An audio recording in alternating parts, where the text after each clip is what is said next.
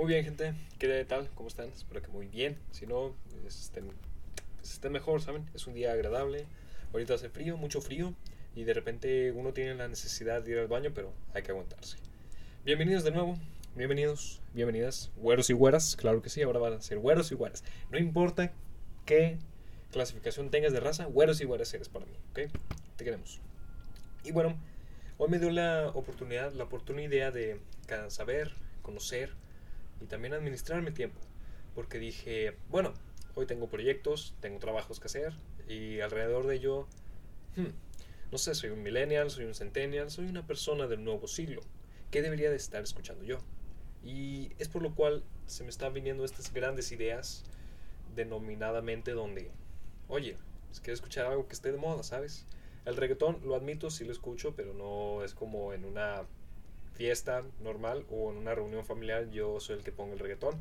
Claro que no, para eso están mis tíos y mis tías. O si no, mis primos y mis primas menores.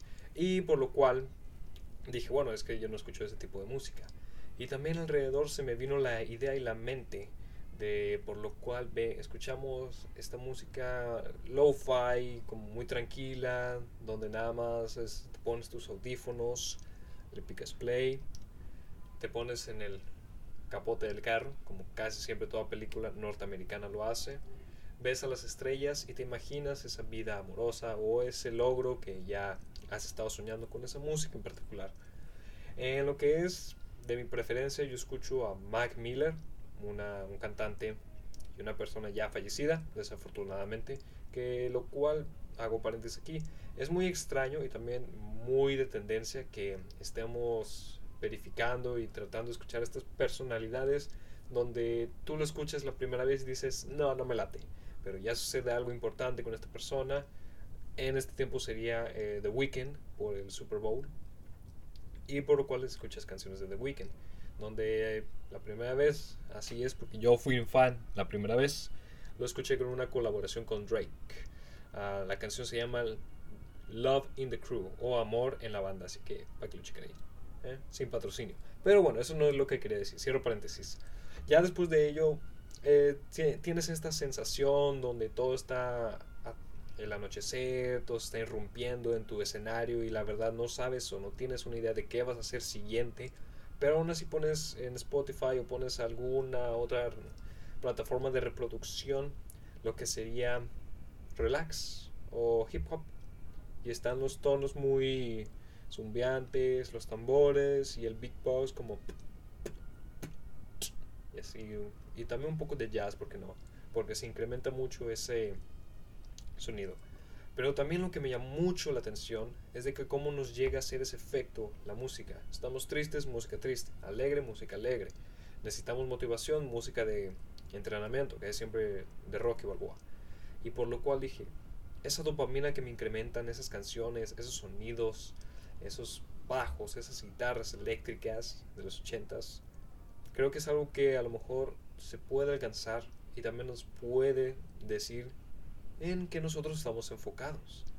Normalmente me di la investigación y sí, alternativamente alrededor de 16 a 24 años de edad son los que más escuchan entre temas lo-fi, hip hop o relax, jazz, casi siempre para estudiar, inclusivemente durante los años 18 para adelante, veíamos lo que es el típico video donde está la, el, anime o si no la caricatura de la mona china o si no, inclusive ya mexicanos, donde está haciendo tarea y está con sus beats o está con sus audífonos muy kawaii y dices tú, vaya, yo quisiera estar en ese mood, en ese mood, o sea, en ese filtro y también en lo que sería en ese en esa en ese ambiente, en ese mood. Ese es mi ambiente. Y por lo cual, alrededor de ello, nosotros estamos muy enfocados en hacer trabajos, ir al trabajo, estudiar, ir al trabajo, estudiar y también hacer una que otra actividad que no tenga nada que ver con nuestra carrera. Pero normalmente, cuando yo me di la tarea de dar una investigación de aproximadamente 10 a 15 personas, me brindaban eso, les daba la sensación que nada más los podría transmitir. Entonces yo logré tratar de recordar cómo es que se hacían los test o si no las pruebas para que alguien cierta tenga esa cierta dopamina donde nada más ni nadie más la puede otorgar. Aquí lo que yo fomenté fue que fomentar las patch. Las patch son estas pegatinas donde claramente están, te pueden surtir un efecto en tu cuerpo. Y sí, es simplemente como los tatuajes falsos o los tatuajes que venden en las playas, nada más lo, nada más lo lames y lo pegas en cualquier parte del cuerpo. Y después ya ahí se queda durante unos media hora, dos, tres días normalmente. Entonces, con los ciertos parches que se podría brindar así en su, su nombre, te dan esta sensación. Inclusivemente, lo que podemos observar, hay parches de cafeína. Eso es gracias a la película de Disney, La Familia Futuro. Que también, sí, estar alerta todos los días, pues es, no es normal. Entonces necesitas un, un parche o una cafeína, pero pues, qué mejor, nada más tienes un parche, lo despegas, lo pones en tu pulgar, lo pones en tu palma de la mano, en tu hombro, donde tú quieras, obviamente no visible. Y ya te sientes activo, como que no puede ser, estoy muy activo el día de hoy, voy a hacer ejercicio y un maratón. Y también voy a escribir una novela, perfecto, muy bien. Eh, lo que sigue en el segundo puesto es alucinógenos.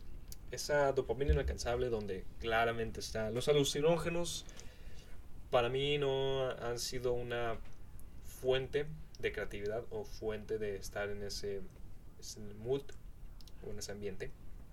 Pero alucinógenos creo que es una buena manera para explotar la creatividad que tiene uno y también en cómo podemos enfocarnos y también reconocernos, porque a veces uno puede estar muy perdido y el otro puede estar también muy ausente en lo que sucede a su alrededor y por eso sirve ese tipo de alucinógenos, que solo recreativas. Ya cuando es un exceso de que cada tres días, ahí sí ya cuídate mano.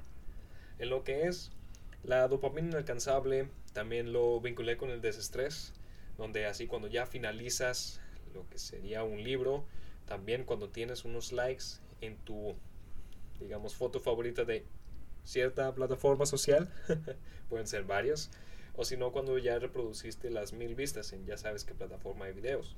Con lo cual ese desestrés de qué dirá la gente de mí, donde ya podemos vincularlo con un poco de cuál es el pensamiento de esta persona, qué piensan los demás, que alrededor de ellos una buena noción de que sí estás en un mundo real y no en una Matrix, pero también donde no hay que preocuparse tanto por aquello.